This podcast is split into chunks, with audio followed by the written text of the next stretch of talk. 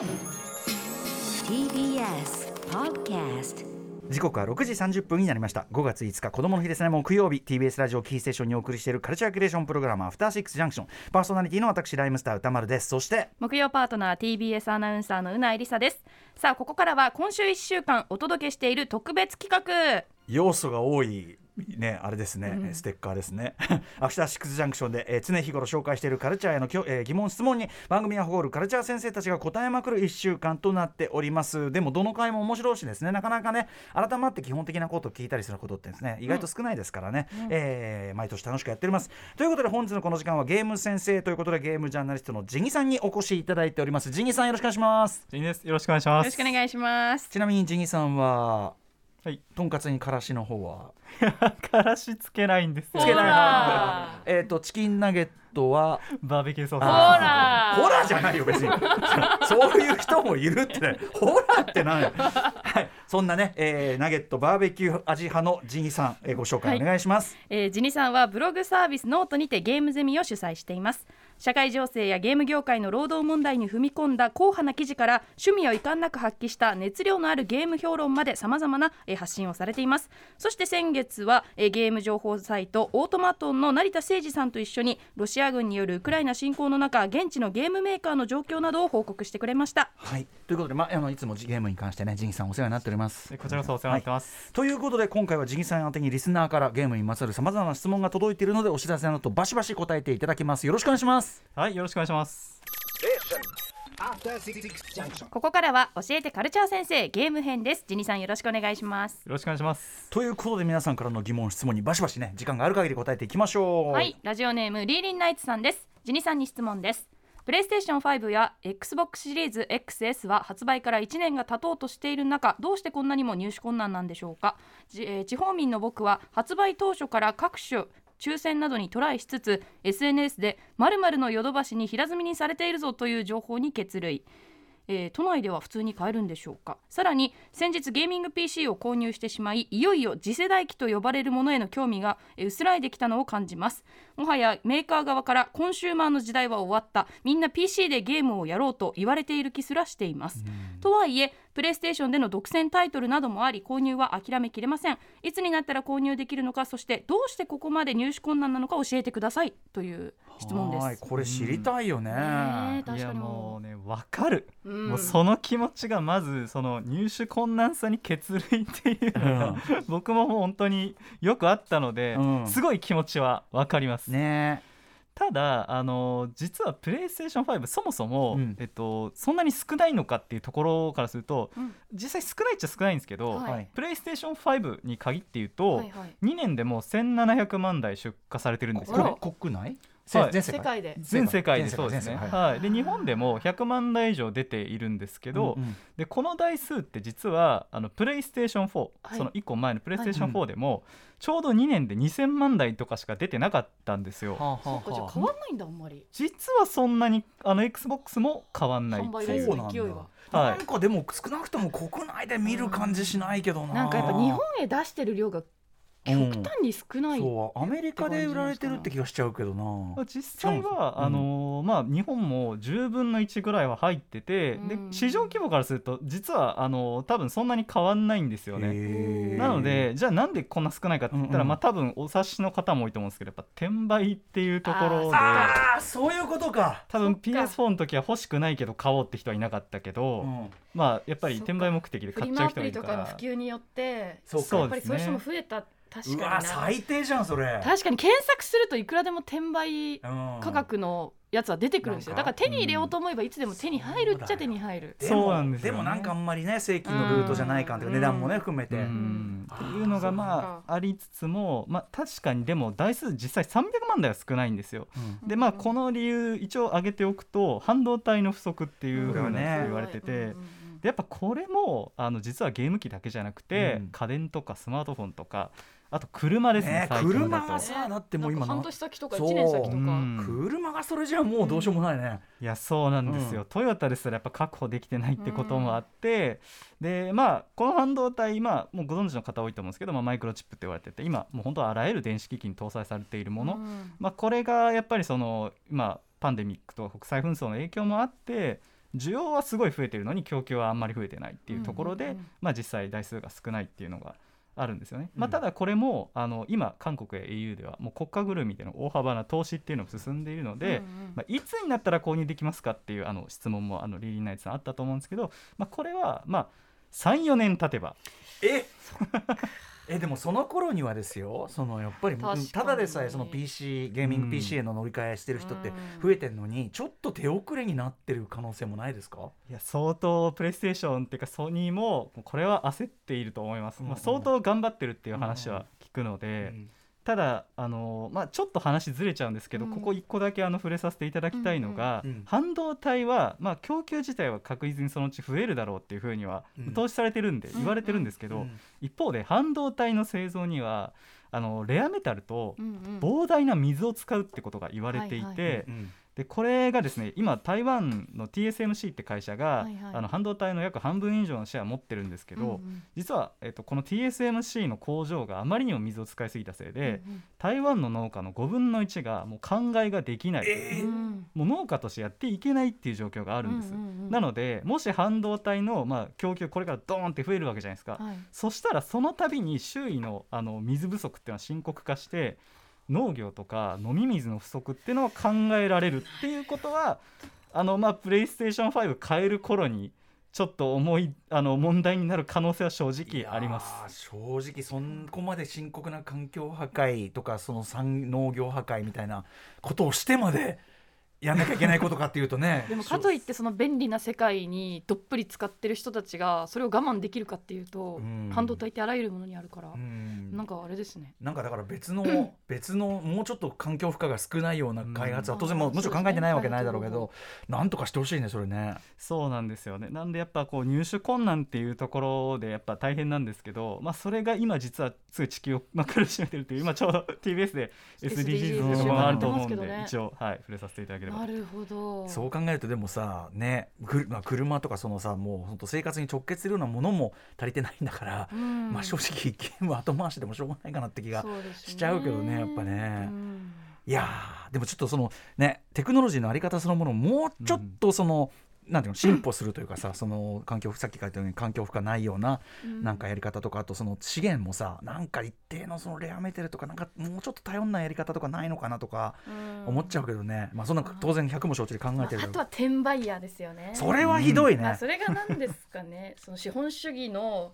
なんか仕組みなんだっていう主張もわかるけど、とはいえ本当に欲しい人に手に入らないっていうのはなんかどうにかうん。規制入ってほしいなって思いますけどね。え。はい、うんなかなか渋い話が出てきました、ありがとうございます、はい続いていきましょうか。はい続いてラジオネームレアアースさんです、えー、巷で話題のメタバースジニさんは普及すると考えていますがマスコミやメディアはメタバースを仮想通貨と紐付けて発信することが多いように思いますがなぜ必ずと言っていいほど経済活動と紐付けて語られるのでしょうか。ジニさんにはメタ社のザッカーバーグら投資家はメタバースのどんな特性に熱狂しているのかそんなメタバースブームに対してどんな態度で臨めばいいのかジニさんはメタバースをどう思っているのか何がメタバースだと思うかなど伺えればと思います。お願いしますと。いっぱい質問が入ってる、うんいやでもすごいいい質問だなって思います、あの思い思います。でこれ何がすごいかなすごいかっていうとあのメタバースのどんな特性に熱狂しているのかっていう、うん。うん。あの質問があったと思います。まあ、実際あの、まあ、このご質問にもあるように今メタバースこんなに注目されているのっていうのは間違いなくやっぱフェイスブック社今はメタ社が、あーすごいあの投資をしていて、まあ、これからはメタの時代だって言ってうん。社名も変えて、去年だけで1兆円も赤字を出してるんですよね、うん。このメタバース事業のために。うんでまあ、やっぱこれだけあのフェイスブックメタバースメメタ社が力入れてるんだからなんかすごいんじゃないかっていうところでじゃあなんでそのメタバースに今あの投資をしてるのかっていうところがまさに特性っていうところが気になるんですけど、うんうん。これがですね元スクエア・エニックスの社長の和田洋一さんがまあズバリ、えー、とノートでおっしゃってたことなんですけど、うんうん。あの重要なのはですねメタバースというよりもメタバースを実現するハードウェアの方に注目されていて、うん。例えばあの今 5G っていうのがどんどん広がっていますよね。うんうん。で 5G が広がるとこうネットの通信量っていうのがどんどん広がっていくわけじゃないですか、つまりデータが通信できる量が増えると、うん。そうするとですね、まあ、今度は IoT って言われた要は全ての家電にコンピューターが搭載されて、うんうん。インターネットにつなげられる、うん。いわゆるスマート家電とか、うん。あと車もどんどん今スマート化が進んでますよね、こんな風に今あの Web3 って言われるようなこうどんどんどんどんインターネットがもうどんな小さなものにももうそれが机とか椅子にすら搭載されて、うん。最近だとあのアップルがあの水筒をスマート化してて、うん。1日の水の量を計算してくれるとかもあったんですけど、うん。こういうのがどんどん増えていくとあの次第にそのこのいわゆるメディアの変化に対応した新しいなんかこう遊びとかコミュニケーションツールが必要になるだろう、うん。それこそがメタバースなんじゃないかってことを和田さんはおっしゃってたんですよね。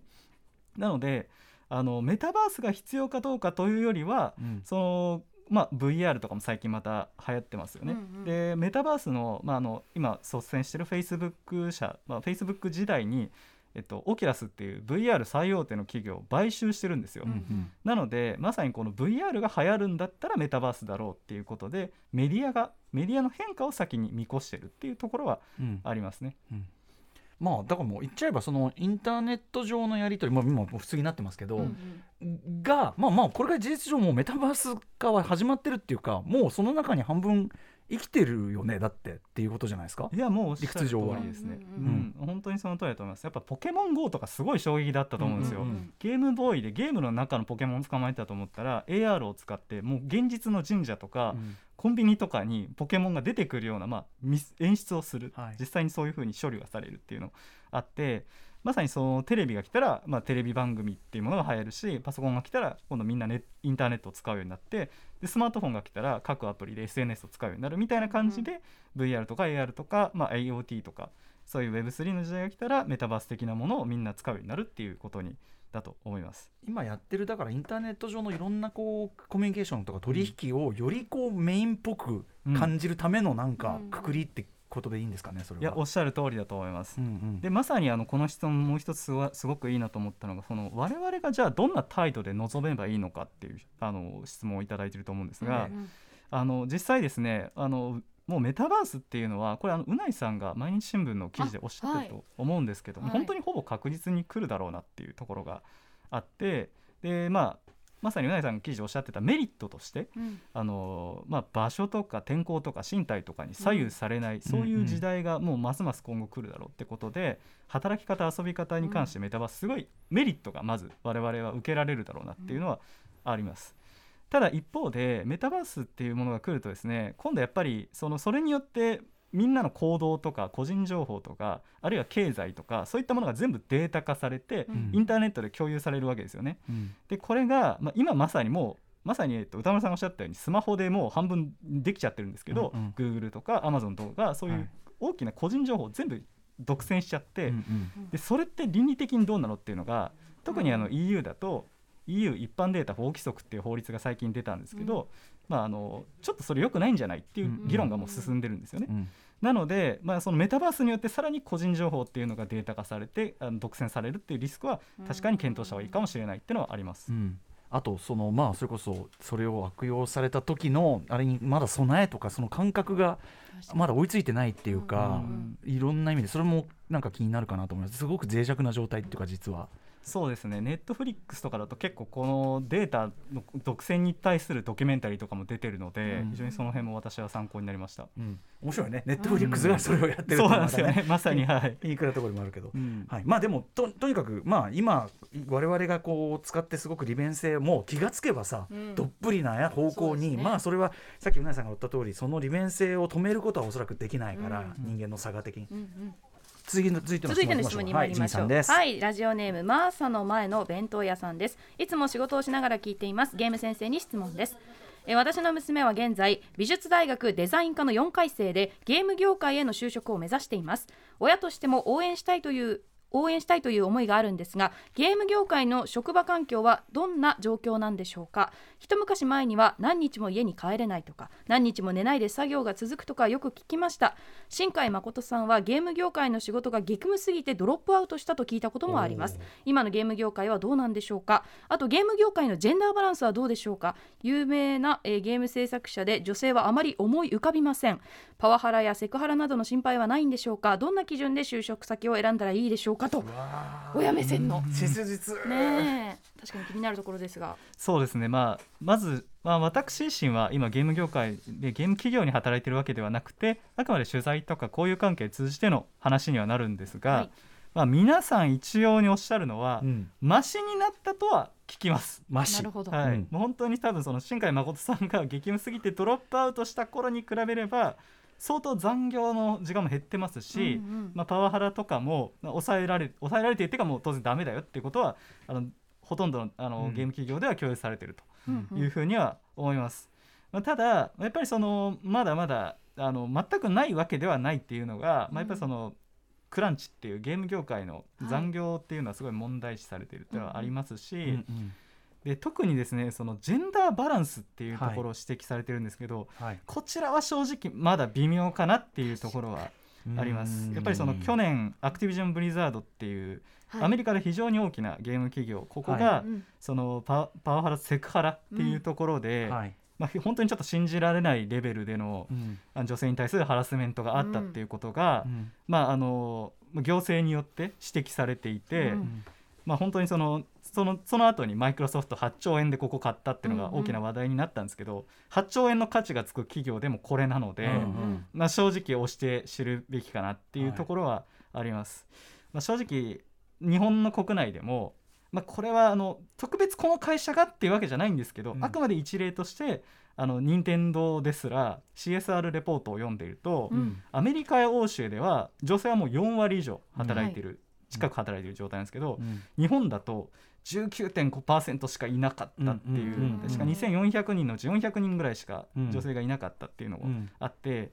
まあ、もちろんこれはねどんどん年々良くなっていますし、うん。任天堂含めて、うん。で、まあ、あと単純にあの本当ゲーム業界人気が高すぎて、うん。あまりに競争率が高いからちょっとあの男女ともにあの若い人があんま入りづらいっていうのはあるとかっていうのもまあありつつもって感じではあるんですが、うんまあ、最後にそのどんな基準で就職先選んだらよいでしょうかって話に関して言うと、うん。まあ、本当にその新卒であればあの OBOG との交流っていうのもあると思いますし、うん。ま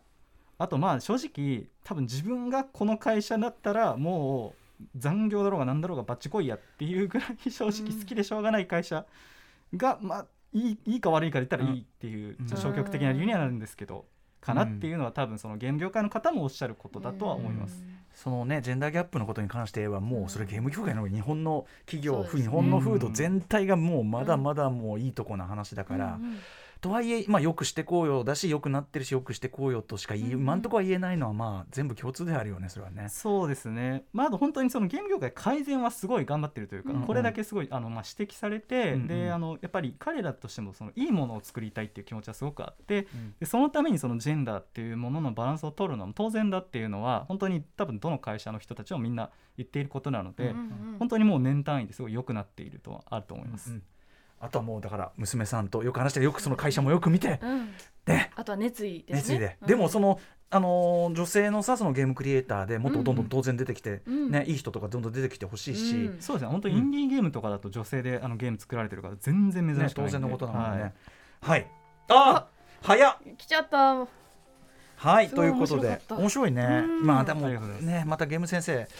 折に触れね普段のいろんな話の時のあれでなんか面白い質問来てたら、ねまたジンさんにこのジンさんの答えもすごい素晴らしいんで、うん。ぜひちょっと皆さんも引き続きなんかこんな感じの質問あったらあの一応受け付けておきますんでよろしくお願いいたします、ということでジンさん、えっとお知らせことなどあればお願いします、はい、そうですね。まああの今回紹介したまあ任天堂ちょっと あげちゃったんですけど、うんあの本当に素晴らしいゲーム出してるんで、特にですね9月にスプラトゥーン3っていう、うんええもうみんな楽しみにしまくってるゲームあるんで、うんぜひこちらを買って一緒にインクまみれになりましょう。感じです。せ宣伝してあげたんで。はい、僕もめっちゃ楽しみですね。はい、あとまあジンさんのいろんな活動もね。ねノートも非常に読み応えありますから。ございます、はい。えーこの番組を引き続きよろしくお願いいたします。ということで今日今夜のゲストはデーム先生ことジンさんでした。ジンさんありがとうございました。ありがとうございました。